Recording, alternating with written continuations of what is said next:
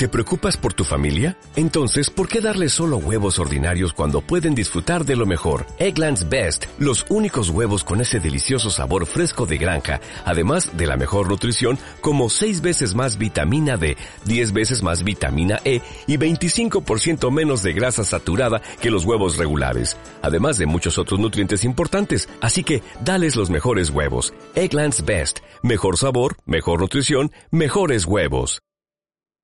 Bienvenidos a Frecuencias Sociales, un programa de filosofía, sociología, política, psicología, arte e historia, entre otros, con Alex Contreras y Chuy Barrera. ¿Qué tal amigos de Frecuencias Sociales? Sean bienvenidos a una nueva emisión de este subprograma. Quien les habla y les saluda, Chuy Barrera. A mi lado, como siempre, mi hermano, el señor Alex Contreras. Hola auditorio, hola Chuy. ¿Cómo estás Chuy? Muy bien, gracias Alex. ¿Y tú qué tal? Perfectamente bien, Chuy. Muy bien, Alex, me da mucho gusto y hoy tenemos un programa de cómo ha participado México en guerras internacionales, Alex. Así es, Chuy. Hablaremos de, la participación de, México en, en, las guerras, tanto nacionales como internacionales, o más bien luchadas en el territorio mexicano y en el extranjero. Extranjero, sí. Pero esta, esta idea no nos surgió este solos, Chuy. No, de, hecho es a través de, comentarios que nos dijeron con esto de que, de que iba a empezar según eso la tercera guerra mundial y todo eso. Mandaron diversos comentarios de, qué ha pasado con México, que el Escuadrón 201, deja voy adelantando que vamos a hablar un poquito de él también, qué pasaría si México entra en la tercera guerra mundial y cositas así. Entonces pues hacemos también público que gracias a, a Roberto Abraham Vargas Leos, a Marilú Díaz y a Carlos González que nos mandaron sus comentarios a través de frecuencias sociales, que estamos haciendo este programa, este programa de México en las en las guerras. Así es, Chuy, este, y agradecemos su participación en, en frecuencias sociales, tanto en iBox como en Facebook, donde nos hicieron llegar sus comentarios y, y digamos que el pedimento de, de, hacer un programa referente a la participación de México en, en las guerras, este, como lo, como lo decía, este, tanto en el territorio mexicano como en el extranjero. Sí, son guerras, guerras internacionales, o sea, sí hay guerras, guerras aquí que se, que se llevan a cabo en el, en el territorio mexicano, pero vienen otros países a, invadirnos. Sí, más que nada invasiones. Ajá, entonces vamos a hablar un poquito de esas y vamos a hablar un poquito también de cuando México sale de, de territorio nacional. Cuando dice, vámonos a jugarlas en otro lado, en cancha rival. Cancha rival. Vamos de visitante, ¿verdad? Vamos de visitante. Ya hemos jugado de locales y ahora vamos de visitantes a ver cómo nos va. Y pues a ver si les gusta este programa auditorio. Ok, Alex, ¿cómo ves si empezamos con, con, una guerra, yo creo que de las más populares que hay aquí, aquí en México, que es la guerra de independencia, que a fin de cuentas es una guerra nacional, pero es una guerra entre México y España. Entonces, podría entrar en esta este concepto que tenemos de, de, guerras internacionales, Alex. Así es, Chuy, y, y aparte de ser este muy popular, es creo que la más importante en nuestra localidad. Así es. Mira, pues comenzamos con esto que es en... pues ya vamos al, final, no vamos a hablar de toda la, de toda la, guerra de independencia, porque si nos llevaríamos este, unos un dos, pequeño tres programas, resumen. ¿verdad? Pero un pequeño resumen, este, ya después de que, de que es vencido el ejército de Miguel Hidalgo, el ejército de Morelos, y vámonos al final con el ejército de Vicente Guerrero e Iturbide. Eh, realmente se cree, o, en, la, en la historia oficial, que nos independizamos ganándole a los españoles en, la, en esta guerra. Pero si nos vamos al trasfondo de las cosas, realmente a fin de cuentas, al final de esta guerra, ya no había casi conflictos armados, Alex. Sí, los conflictos armados ya eran, ya eran mínimos, ya casi eran así uno, uno que otro esporádicos. Pero Iturbide y Guerrero llegaron al acuerdo con el abrazo de Acatempan y todo esto que la historia romántica de, de México que se dieron cese a la guerra o sea ya sin un conflicto armado como tal es como nos logramos independizar de España sí ya de, decir bueno pues eh, ya estuvo sí, fue algo así como que también aprovechamos un poquito que España estaba invadido por, por Francia por Napoleón Bonaparte dijeron, ¿sabes qué? Fíjate que no tenemos contacto ahorita con la, con la corona española y estamos bien aquí. Entonces, criollos, que es el ejército realista, que es el ejército de Iturbide, se juntan con el ejército insurgente, que es el ejército Vicente Guerrero, y acuerdan una paz. Y sabes que ya no nos vamos a meter en conflictos, ¿sí? ya vamos a hacer todo tranquilo, todo, todo en paz. Y así se ganó la guerra con España, contra España. Digamos que, que pues no hubo una, una combinación, un vencedor, sino un, un mutuo acuerdo. Un mutuo acuerdo, y ya sabemos que es cuando nace el, el primer imperio mexicano, ya, ya entramos en, en, en siglo XIX y es un, un, poco caótico el siglo XIX, que ahorita vamos a ver también otras dos guerras que, que pasan este, aquí en México en el, durante el siglo XIX, que ya lo platicábamos en unos programas anteriores este, con, con Jackie, en esto caótico del siglo XIX. Medio lo mencionamos, pero ahorita le vamos a dar un, un poquito de profundidad. Como les digo, realmente no vamos a tocar todo el siglo XIX porque también nos llevaríamos este, varios, varios programas, pero sí, sí un poquito de, de las guerras internacionales que hubo, que hubo aquí en territorio nacional. Así es, Chuy. Mira, Alex, este, damos por, por cerrado el, el, tema de la independencia, digo, nada más mencionándolo, es una, una guerra aparentemente internacional, que, que es en, en, suelo, en suelo nacional. Pero vamos con, con una guerra ahora sí, con una, una invasión, que es la invasión de, de, de Estados, Estados, Unidos, Unidos sí. en, en México. Eh, un conflicto que, que bélico, tal cual, completamente entre México y Estados Unidos en los años de 1846 más o menos, 47, 48, es donde se llevó a cabo esta intervención o esta guerra. Que realmente hay que, hay que ponerlo así muy en claro que apenas tenemos como unos veintitantos años que se terminó la guerra de independencia y ya entramos a una guerra ahora con, con Estados Unidos. Digamos que todavía estamos calientitos. Sí, sí, sí. Que aparte esto, es, esto también es una, una guerra algo, algo popular porque es donde surge uno de los villanos más grandes de la, de la historia de México, que es este Santa Ana. Este, él surge como villano y ahorita hasta la fecha sigue siendo un, un, un villano, de, un los, gran villano. de los más populares aquí en, aquí en México. Entonces, Santana estando a, a cargo de, de, de, México en la, en la presidencia, se topa con esta invasión estadounidense y la pierde, realmente la pierde. ¿sí? Es donde también viene esto del castillo de Chapultepec con los niños héroes, es donde viene la pérdida del territorio nacional, ¿sí? con eh, California, Nuevo México, que Texas... Texas se independiza. Se independiza solo. No, no lo quitan por las buenas y a las malas. Ajá.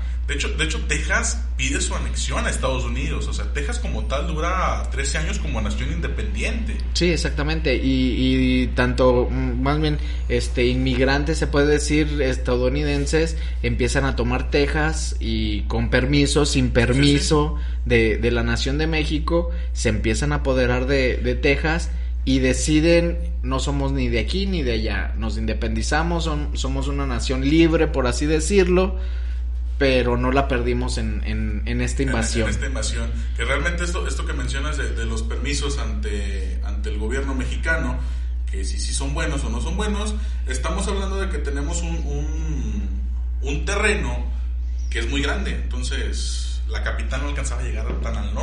No se daban cuenta realmente si sí tenía permiso o no tenía permiso la gente en esta, en esta situación de... Sí, de y más por los años, pues a, a lo mejor en, en, la actualidad sí, sí se podría tener ese control, pero en esa época era demasiado difícil tener ese control. Simplemente el llegar de un lado a otro, pues cuánto te tardabas. Sí, sí, sí.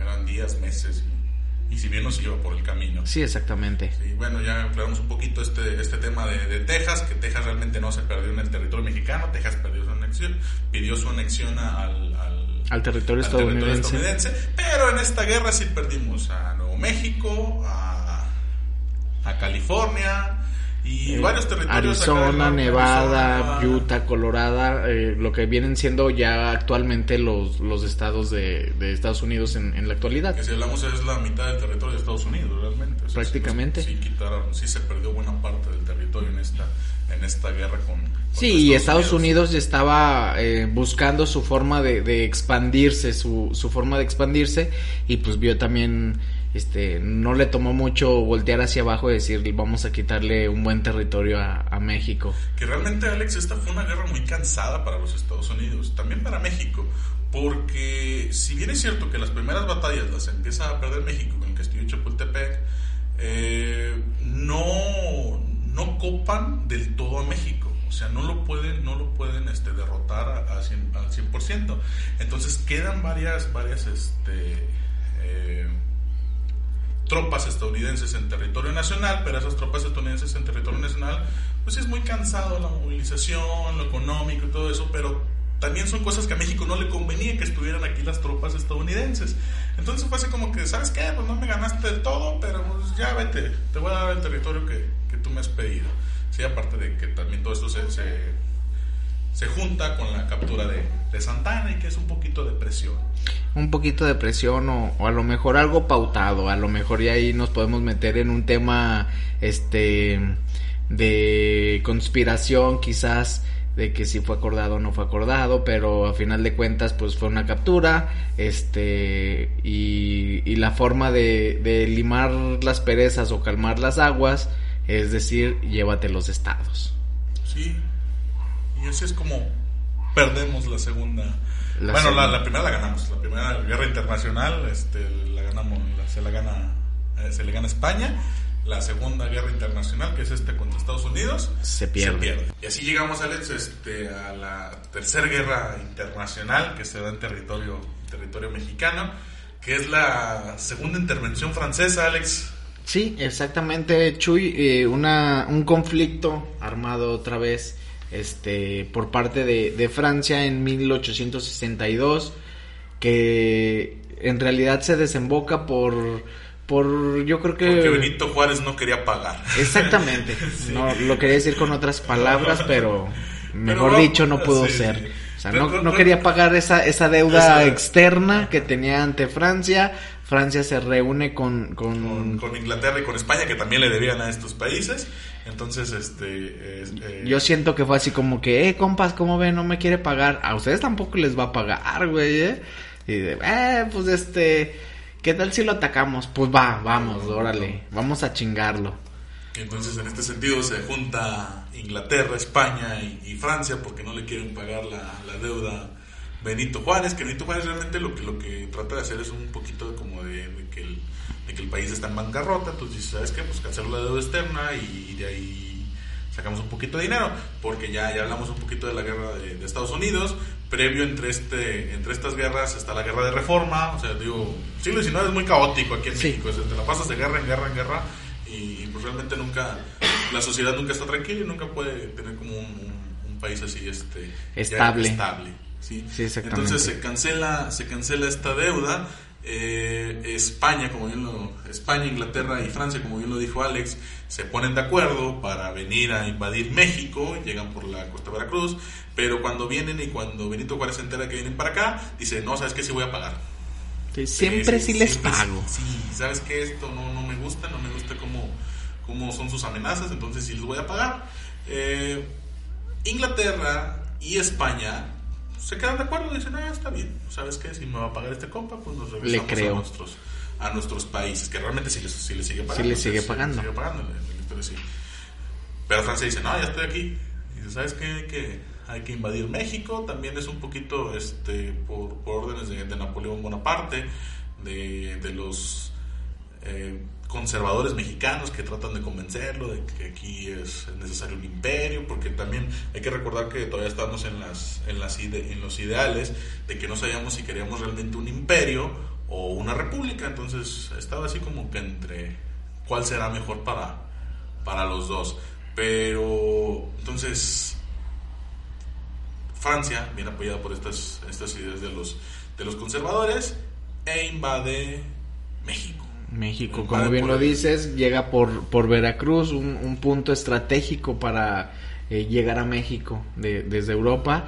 Llega y, y, empieza a tomar parte o, o, empieza a hacer su expedición hasta llegar a principalmente a Puebla, ¿A que Puebla? bien conocemos la batalla del Ajá. 5 de mayo donde eh, ahí sí ganamos ese pedazo de, de, de la invasión. Que, que, realmente esto es estratégico, Alex, porque Benito Juárez dice, ¿sabes qué? Hay que quitar todas las armas de, de, de, Veracruz y vámonos a replegarnos hacia la capital y nos vamos a defender en Puebla. O sea, sí estaban esperando defenderse ahí en, ahí en Puebla.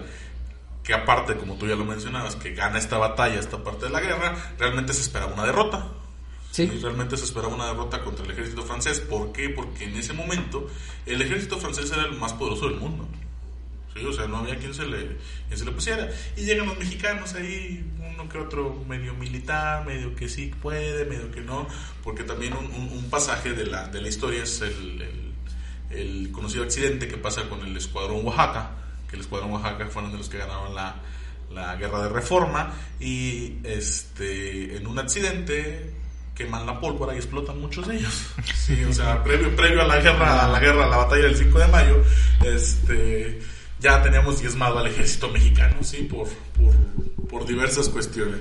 Entonces, cuando se llega a la defensa de Puebla, realmente eh, el ejército mexicano es, es, inexperto, o sea, son civiles que agarraron ahí del, del montón y que, ¿sabes qué? Vente, este, ponte, ponte las armas y a ver cómo nos va, sí aparte de que teníamos este, armas, armas hasta rudimentarias, casi casi todo era, bueno, la batalla se desempeña mucho con bayoneta, o sea, de cuerpo a cuerpo. Sí, sí, sí, sí.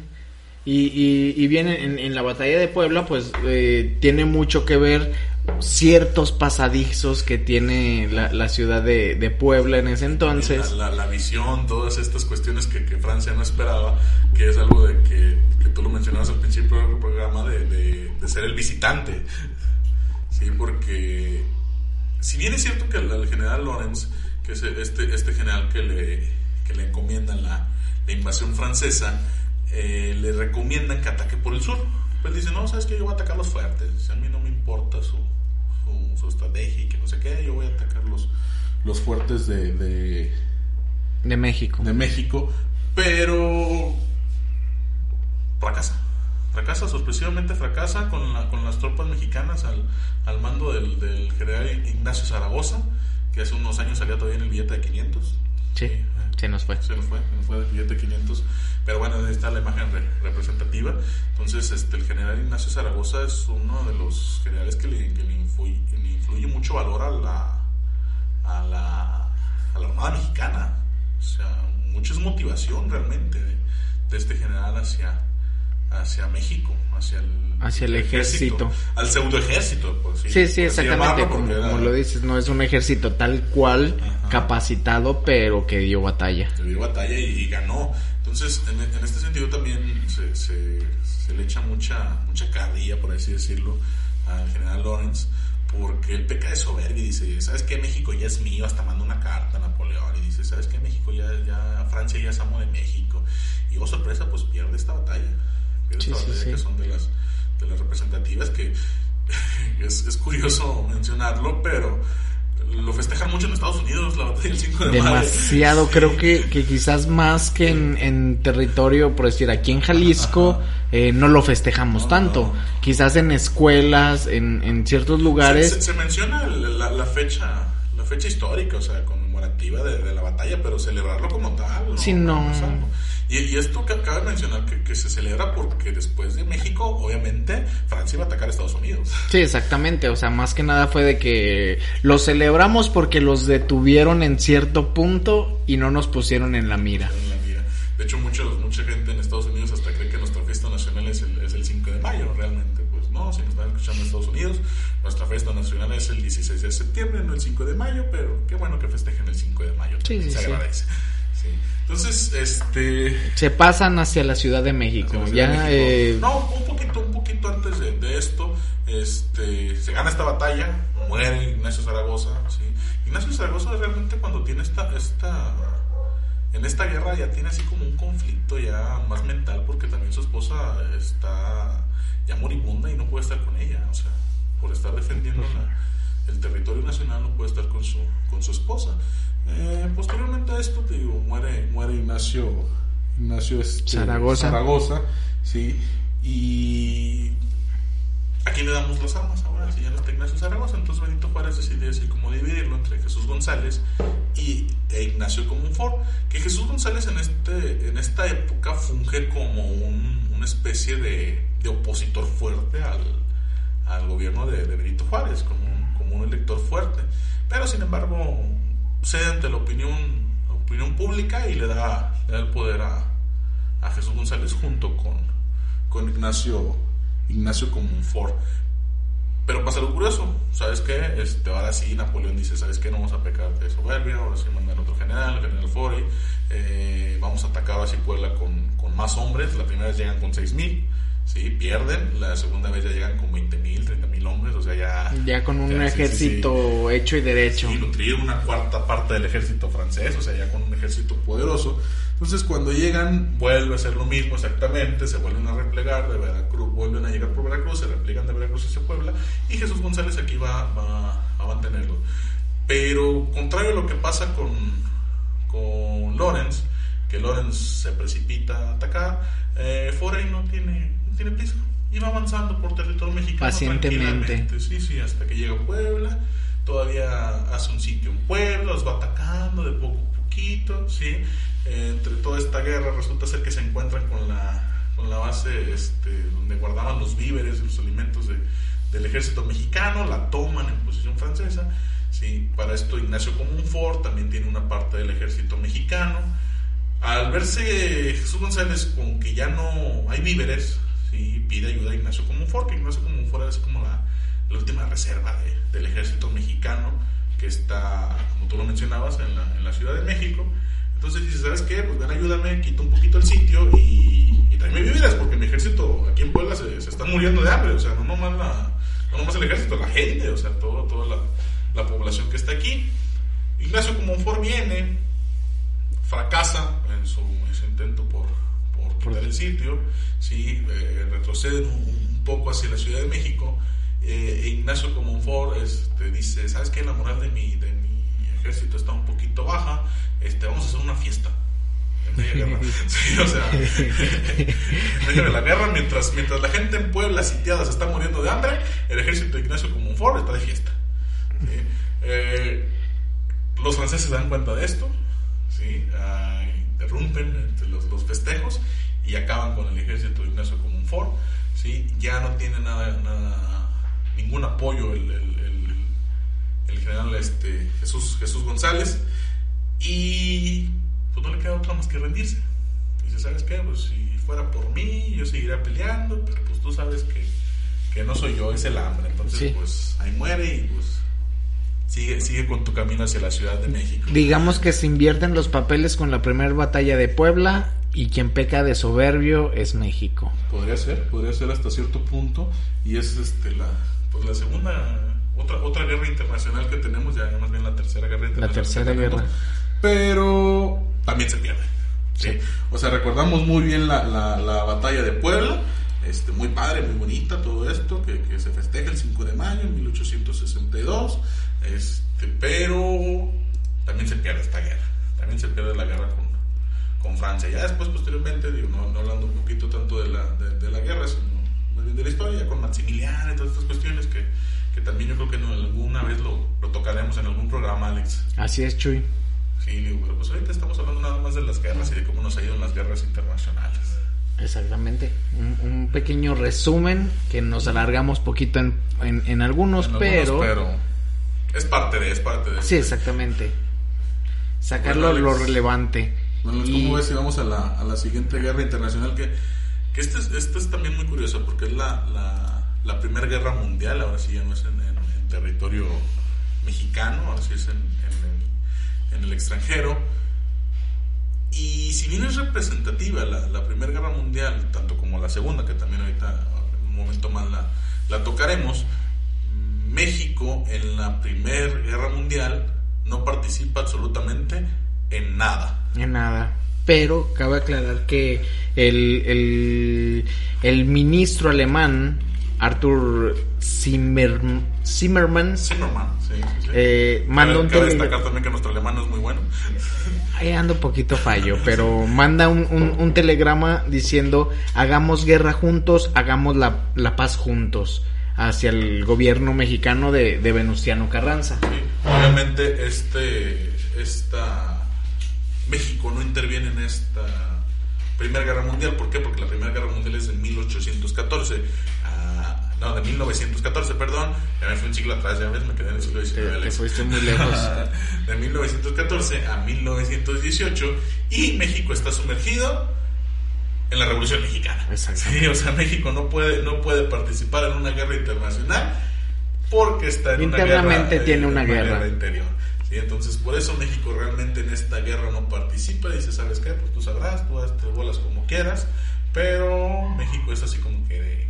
No, es más, ni siquiera le toma importancia. Sí, no, no, no, no voltea ni siquiera, ni levanta la mano, ni, ni habla, o sea, nada, exactamente nada. Absolutamente nada, ¿por qué? Porque cuando ya está en los inicios su, la Primera Guerra Mundial, aquí estamos más, más preocupados por derrocar a Huerta, que ya es la segunda etapa de la, de la Revolución Mexicana, ya después de que muere, que muere Francisco y Madero. Entonces, en este sentido, México en la Segunda, en la Primera Guerra Mundial, no participa absolutamente en nada, entonces no sé si se puede decir que perdió o ganó, pero pues no, Sí, no, neutral.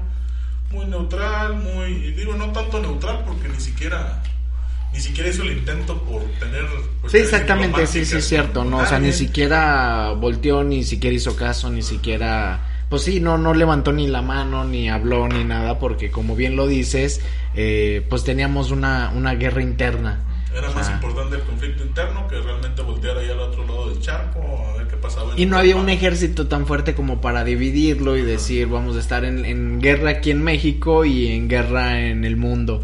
Que Pues realmente, no. que realmente un- una parte de la, de la Revolución Mexicana hay una pequeña invasión de Estados Unidos, este, que también ingresan por Veracruz, pero nadie los toma en cuenta. o sea, el ejército de Estados Unidos llega y así como llega se va. O sea, porque el ejército mexicano realmente estaba totalmente ocupado en, en la Revolución Mexicana. Sí, exactamente, o sea, no, no había un, un- un- Y yo creo que, que es un, un- una buena forma de México en ese sentido, de pues no me voy a dividir, simplemente, creo yo, no Sí, sé. De hecho, de hecho realmente hay una, una ocasión donde, donde Huerta convoca a- al pueblo mexicano con esta, con esta invasión que les digo de Estados Unidos, eh, que dice, ¿sabes qué? Eh, nos acaban de invadir, hay que pelear por el territorio nacional y todo esto. Entonces, muchos soldados sí se, se enlistan en el ejército, pero Huerta los manda a pelear contra la revolución, no contra el, el- el ejército estadounidense. Pues, como te mencionaba, el ejército estadounidense llega, pero así como llega se va porque nadie lo toma en cuenta, o sea, nadie, nadie se da cuenta que, que está aquí. Sí, sí, sí. Sí, digo que es una de las, de las cosas de la revolución que casi no se platican, pero por eso México no interviene para nada, absolutamente nada, en la Primera Guerra Mundial, Alex. Así es, Chuy. Pues y bueno. pues nos brincamos, A Chuy. la, a la Segunda Guerra Mundial, Alex. Así es, Y Chuy. vámonos ya casi, ya casi al final, ya con el, con el Escuadrón 201, este conocido Escuadrón Mexicano. Tú platícanos, Alex, yo sé que a ti te gusta mucho esta parte de... Me de gusta la parte de la historia, me, me gusta mucho el, el- o poder compartirles eh, este pequeño eh, aportación que tuvo México eh, de parte de eh, hacia la Segunda Guerra Mundial, más que nada como tú bien lo dices el Escuadrón 201 que en realidad mandan eh, 30 aviones, 30 águilas blancas, Chuy. Así como se menciona, ¿verdad? Y- 30. Y ya fueron todos los soldados. Y fue- fue todo, no. fue todo, no, no, sí. Eh, digamos que, pues sí, en realidad mandan, eh, pues le piden un- un- el, el apoyo a, a México para participar en, en esta guerra. realmente, realmente estamos, es, bueno, se le pide el, el apoyo a México porque eh, hunden un barco petrolero mexicano. Así es, el- es, el pretexto para que México entre. Y también, ¿quieres que no? México no, no estaba muy convencido, ¿eh? fue ante la presión de, de Estados De Unidos. Estados Unidos, Sí, más sí. que nada, exactamente. Y como bien lo nombras, el, el barco, el potrero del llano, lo, lo, lo hunden las, las fuerzas alemanas. Son, son los que hunden este, este barco que está en el Golfo de México y pierden la vida 13 tripulantes. Y, y, eh, en caso de días vuelven a hundir otro, otro buque petrolero que si mal no me equivoco se llamaba eh, Faja de Oro. Eh, Ah, te sí, fallaré poquito, pero si mal no me equivoco se llamaba el, el Faja de Oro que, que lo, lo hunden también los alemanes. Entonces es cuando pues se decide también por, por pequeña presión de Estados Unidos que, que le, le pide a México participar, ser parte y entonces es cuando... Que, que realmente hay una, una parte de, de la historia, Alex, que, que dicen que estos, estos barcos petroleros mexicanos eran incautados de Italia, o sea, ni siquiera eran mexicanos como tal. Sí, o sea, se los, se los quitaron a, a- a los italianos cuando empieza la Segunda Guerra Mundial, México los usa, los hunden y con ese pretexto van, pero pues son historias no oficiales, ¿verdad? Son, como dicen las malas lenguas. Así es, Chuy. Ah, pero pues hay, hay, una que otra, una que otra versión de, de esto, del, del, Escuadrón 201 y bueno, de estos barcos que, que este, Ávila Camacho es el que, el que está en la, en la, presidencia en este, en este momento y que es el que manda el Escuadrón 201, estas 30 águilas que tú nos mencionabas. Así es, Chuy, y, y bien lo, lo, nombras, que Ávila Camacho, eh, para no mandar a, al ejército mexicano como este eh, sirviera como mm, carne de cañón, por así decirlo, eh, crea un, un, un, un ejército, una pequeña... Un escuadrón, vaya. Un, escuadrón, exactamente. En donde cual, este, así nace el, el escuadrón 201. Que, que, realmente, que realmente va una parte de como que sí puedo apoyar y otra parte, porque ellos lo disfrazan como que, ¿sabes qué? Yo siento que por la vía aérea puedo atacar más que por la vía terrestre. Pero pues ahí la Camacho también dice, no, si mando a mis soldados va a ser más... Sí, sí, sí, va a ser muy riesgoso, pero así nace la Fuerza Aérea Expedicionaria Mexicana, la FAEM, que la apodan el Escuadrón 201. Es, es, popularmente este, nombrada el Escuadrón 201, que es donde eh, participa México eh, atacando Filipinas. Sí librarlos de los, de los japoneses. Así es, y nada más y nada menos, el escuadrón sí tiene bajas, pero estamos hablando de cinco águilas eh, blancas eh, aztecas, son las que, las que se pierden, pero pierde eh, Japón 30 mil soldados. Sí, a fin de cuentas, en esta, en esta pequeña participación de México en la Segunda Guerra Mundial, tiene éxito, sí logra con su cometido, este cometido que le, que le pone Estados Unidos, pero lo logra. Lo logra, exactamente. Y, y en realidad el, el, el, el panorama que está en, en, este sentido, pues es, es, satisfactorio para México, o sea, porque si bien es cierto que participa, participa poco, tiene influencia. O sea, si tiene, si tiene cierta influencia en, en en esta parte de la, de la Segunda Guerra Mundial, Alex. Así es, Chuy, y son 300 voluntarios mexicanos los que se, se enlistan en, en... En este escuadrón. Sí, 300 voluntarios, o sea, realmente el, ejército mexicano participa con, con 300 soldados. Muy pocas bajas, que, que, es algo que se puede alabar, de, decir, o sea, tuvieron una victoria en, decir la participación de México en la Segunda eh, Guerra Mundial es una victoria porque tiene pocas bajas y hizo demasiado. Sí, y realmente entonces en esta, en esta Segunda Guerra Mundial podemos decir que México estaba del lado de los aliados, entonces podemos decir que México ganó, ¿verdad? Así es. Sí, una más a la, a la, más a la, a, la, cuenta, pero sí, sí es algo de lo que pasa en este, con este escuadrón 201, Alex. Así es, Chuy. Sí. Pues bien, Alex, vamos a este, rápido a la a la Guerra Fría. ¿Cómo ves, Alex, y la participación de México en la Guerra Fría? Muy bien, Chuy. Pues mira, eh, terminando la Segunda Guerra Mundial, ya sabemos que, comienza la, Guerra Fría, esta guerra entre la URSS y Estados Unidos por la hegemonía mundial. Unos del lado de la URSS, del bloque socialista, otros del lado capitalista, encabezado por Estados Unidos, y aquí es donde se une México, ¿sí? al, al bloque capitalista. Eh, realmente todos sabemos que la Guerra Fría nunca pasó nada. Sí, sí, sí, o sea, fue un, enfrentamiento político, económico, social, científico. O sea, de, otras cuestiones, de otros ámbitos que, que, realmente no llegan a las armas. O sea, siempre presumían los dos de, tener las mejores armas, de, todo el mundo y todo eso. Tener un buen armamento, pero nunca se utilizó. Porque realmente hay, hay que poner especial énfasis en que, si bien es cierto, la Segunda Guerra Mundial termina con, con las bombas atómicas en Hiroshima y Nagasaki, este, Rusia, eh, la URSS, perdón, este, se llama la URSS, no se llama Rusia, y la URSS este, dice, oye, ¿sabes que este compa tiene energía nuclear? Sí, armamento nuclear. entonces, es un choque de egos realmente esto de la, de la, de la Guerra Fría, porque, ¿sabes que Yo también ya tengo mi armamento nuclear, o sea, no me voy a dejar de ti a Estados Unidos, y Estados Unidos le dice a la URSS, no, yo tampoco me voy a dejar de ti, dime directo, ¿sí? Eh, México participa eh, más bien en cuestiones diplomáticas aquí, ¿sí? no, es, no es otra cuestión más que en cuestiones diplomáticas de apoyar a, a Estados Unidos en su modelo, en su modelo capitalista. ¿sí? Hay, hay este, países que apoyan la URSS en el, en el modelo socialista, eh, surge el, el, bloque soviético, que también es muy, muy conocido, también la división de las Alemanes y todas esas cuestiones que no nos vamos a meter porque también sería alargarnos demasiado, pero México participa, pero también no tiene mucha influencia en esta, en esta Guerra Fría. Sí, realmente, realmente pasa algo parecido a lo, a lo, que, lo que acontece en la, en la Primera Guerra Mundial, que no participa en nada, aquí sí participa, si levanta la mano, pues, y si da una que otra opinión, pero no, no se meten en muchos, en muchos conflictos. Y que hablar de los conflictos intermedios en la Guerra Fría, que son las guerras de Corea, la guerra de Vietnam, la guerra del Golfo, todas estas, México no tiene ninguna participación. casi, casi siempre su participación es diplomática, de querer encontrar la paz entre, entre las naciones y todas otras cuestiones por el estilo. ¿sí? Ya no se quiere meter en conflictos.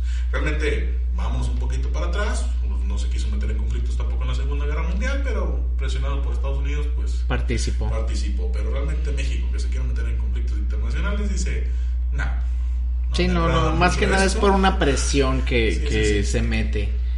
Y eso nos lleva también, Chuy, a la última. A la última, la última guerra que los pusimos en, orden cronológico, que la última guerra que tiene un poquito de, participación este, México, es en la guerra más reciente, decir actual, pero no, no es actual. Ya, pues no, ya, ya pasaron, ya pasaron años. Eh, sí, ya pasaron 19, 20 años, ¿verdad?